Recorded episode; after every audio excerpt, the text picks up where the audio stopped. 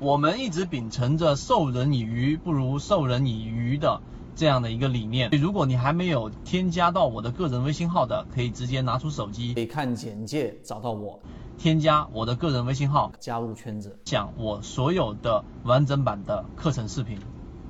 好的，今天三分钟，我们给所有人解决一个几乎所有股民都会遇到的一个问题，那就是为什么你总是。把一只股票一直持有，然后出现破位不卖，然后出现问题不卖，真正跌了很多之后一卖了，股票就涨起来了，然后又去追涨一些个股，从原来的亏损一波之后，然后又追涨一个另外个股，短线之后又快速调整，为什么总是不断的走这个死循环，却没有走出来？今天给大家一个角度去思考，来解决这一个重复的操作，追涨杀跌，然后让自己亏损变得越来越严重的这个怪圈。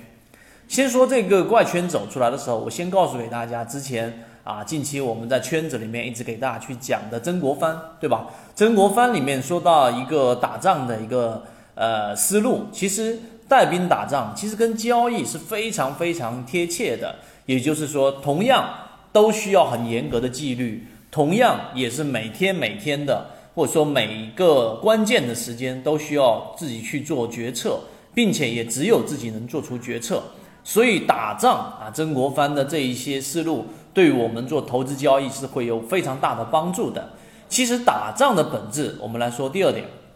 打仗的本质是什么？打仗的本质就是不是我去找敌人，就是敌人来找我，就是这么简单的一个事情啊。我们之前也讲过，并不是说你去看了很多的投资书籍，你就会把操作给做好。又或者是我们跟这各位去讲过，很多市场当中的这一种操盘手都是小学毕业生，那不是说有很高学历的，但为什么他的操作就是这么好？所以我们说，不是我们去找敌人，就是敌人来找我。那么好，你现在思考一下啊，可以暂停我们视频思考一下，那到底哪一种策略会更好？到底是我去找敌人，还是敌人来找我呢？第三点，曾国藩给出的答案就是我们要作为一个啊这一个主体，而不是做客体，也就是让敌人来找我。曾国藩他打仗过程当中，他永远不会是让自己处于我们说的这一种啊做客一方，就是我要去找敌找敌人，因为但凡你是作为你去找敌人的这一方的结果，一定是非常容易动气。而我们作为主体，就是敌人来找我的过程当中，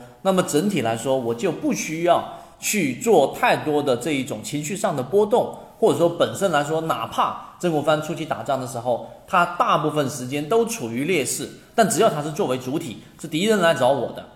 那么最后他总能有机会能够逆转胜。那么好，我们回到交易过程当中，为什么会有这个怪圈？是因为大部分时间啊，我们普通的股民就是不停的去看 K 线的股价，不停的去看股价的走势，不停的去看每一分每一秒每一刻。那么最后导致就是你的心情永远跟着股价在做起伏，所以在价值投资里面的保守主义，包括巴菲特、查理芒格这一类的人，他们所提供的一个观点就是，我永远在我的能力圈里面去等待着出现着在我能力圈范围之内的利润，我去把握。除此之外，我不去把握。这是第一个他们的角度。第二个角度就是，我只要选择好了我能力圈里面的个股标的。我就会耐心的等待，无论大盘出现多大的这个问题，当然出现大盘的问题的时候，我会调整仓位，但对于这只个股，我是不会轻易的这一个把它给放走，我一直都会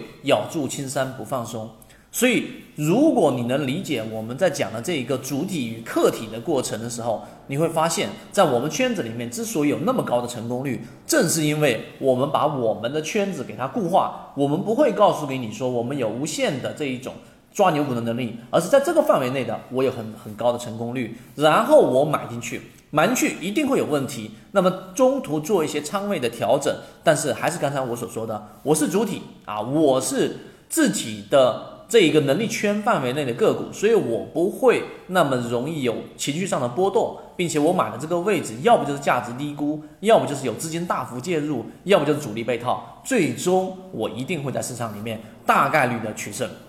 所以今天我们讲的三分钟，我认为是非常有价值的内容，可能不是你说在书上或者什么样去看的，而我们提供的都是所有实战的，在我们圈子里面提供的内容。好，今天我们讲这么多，希望三分钟对你来说有所帮助。国内缠论是一个比较完整的买卖交易系统，适应于无论你是小白还是老股民